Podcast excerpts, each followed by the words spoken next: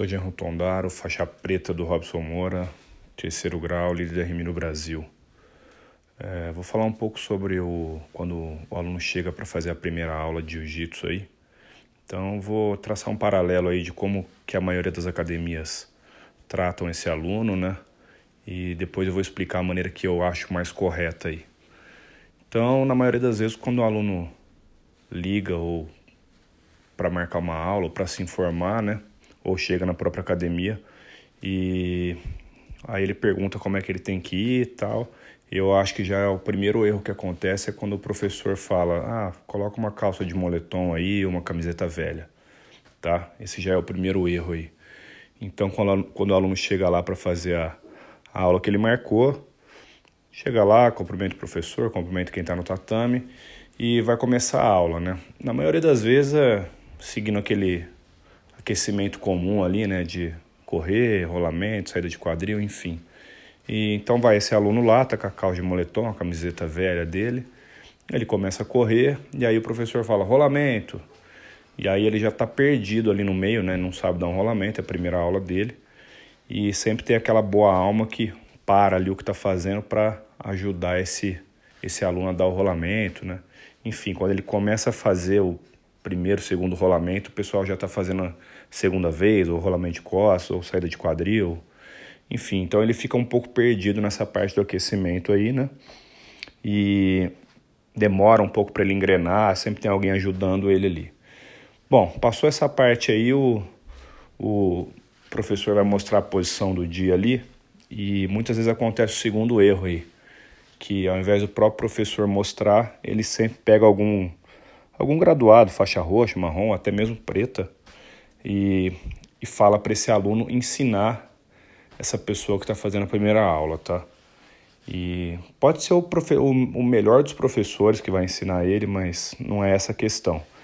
Então ele vai lá, falou, fulano, ensina o básico aí pro para esse aluno novo, né? É, enfim, cada um tem sua metodologia aí, mas sei lá, uma passagem de guarda, ou uma kimura, uma raspar tesourinha, enfim, qualquer coisa. E esse aluno aí vai ensinar ele esse, esse básico aí, né? Bom, passando isso, vai beber água, enfim, seja, seja lá o que for. E quando chega na hora do rola, eu acho que é o terceiro erro aí que, que a galera comete, que não vou, não vou falar que é o principal erro, porque para mim todos são graves mas ele pega um aluno mais graduado ali e manda esse, esse menino que está fazendo a primeira aula ir lá treinar com ele, fala, ó, se vira aí, tenta ir se virando, ou faz o que você aprendeu hoje, tenta fazer alguma coisa, né? E o aluno ali está completamente perdido, está assustado ali, não sabe fazer nada, não, ele não vai conseguir fazer nada, é, para a pessoa que está ajudando ele também é, é ruim, porque não, ele não tem o que fazer, ele fica igual um boneco ali tentando ensinar alguma coisa que esse aluno novo não tem nem noção, né? Então, esses são os, os, os erros aí que eu acho que o pessoal comete, tá? Só para a gente fazer uma comparação, como eu acho que deve ser o, o, a primeira aula, tá? Se a pessoa te procura, vamos supor que o nome dele é João, né? Ah, João te procura ali, e então você marca a aula experimental com ele e pede para ele chegar uns 20 minutos mais cedo, tá? Quando ele perguntar o jeito que ele vai, que ele tem que ir vestido, você já fala para ele ir vestido de qualquer maneira que você tem um kimono lá para emprestar para ele. Você tem que ter um kimono na sua academia de cada tamanho para emprestar para esse aluno que vai fazer a aula experimental, certo? É, então esse cara chega ali 20 minutos antes, Ô João, tudo bem? Tudo bem? Você se apresenta para ele, mostra um pouquinho da academia, né? Aqui é o vestiário, aqui é o tatame, aqui é nossa lojinha, aqui é nosso escritório, enfim, faz um, um, um apanhado geral ali da academia para ele. E já ensina ele a colocar o kimono, amarrar a faixa, né? Já entrega o kimono para ele, ele vai voltar do banheiro com o kimono colocado. Você ensina ele a amarrar a faixa, ensina que ao, ao entrar no tatame ele tem que comentar o tatame, o professor, da maneira que cada um gosta de, de ensinar aí. E você mostra aquele básico para ele, o rolamento, a saída de quadril, uma levantada técnica, explica a importância de estudo do rolamento, né, da saída de quadril. E quando você usa esses 20 minutos para isso, tá? Quando os alunos da turma chegarem, ele vai chegar ali, vai começar o treino, vai falar, agora você vai entrar na aula é, com todo mundo aí, né? E quando começa aquela corridinha e chega na hora da saída de quadrilha, ele já não está mais perdido, ele já aprendeu a fazer aquilo. 10 minutos atrás, está fresco na cabeça dele, talvez ele, ele deu uma, uma empacada ali, mas ele vai lembrar e vai conseguir fazer, certo?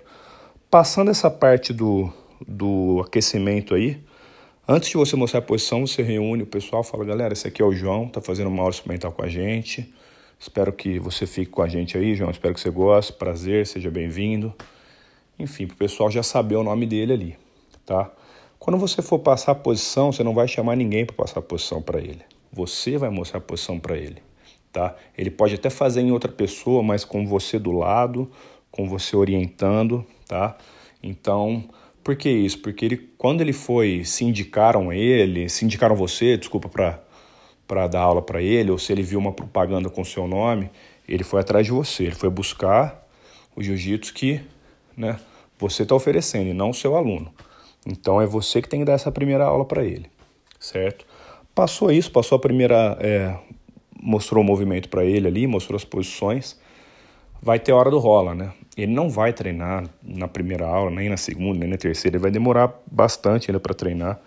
Quando você achar que ele já está apto a fazer um treino e ele também se sentir confortável para fazer um treino, tá? Não adianta você achar que ele pode e ele está inseguro ainda, ele não quer e você forçar ele a fazer esse treino. Isso demora algumas aulas ainda para você colocar ele no tatame para treinar com alguém, certo? E sempre com alguém mais graduado, que não vá machucar ele, não vá, não vá apertar demais ele, tá? E na hora do treino, o pessoal vai estar tá treinando e você senta do lado dele e vai explicando. Ó, oh, João, aquilo ali é uma guarda, o outro está tentando passar a guarda, né? agora teve uma raspagem, agora teve uma queda. Você tenta dar um apanhado geral para ele ali, tá? Passou tudo isso, você faz sua formação ali da maneira que você termina a aula e aí sim você conversa com ele.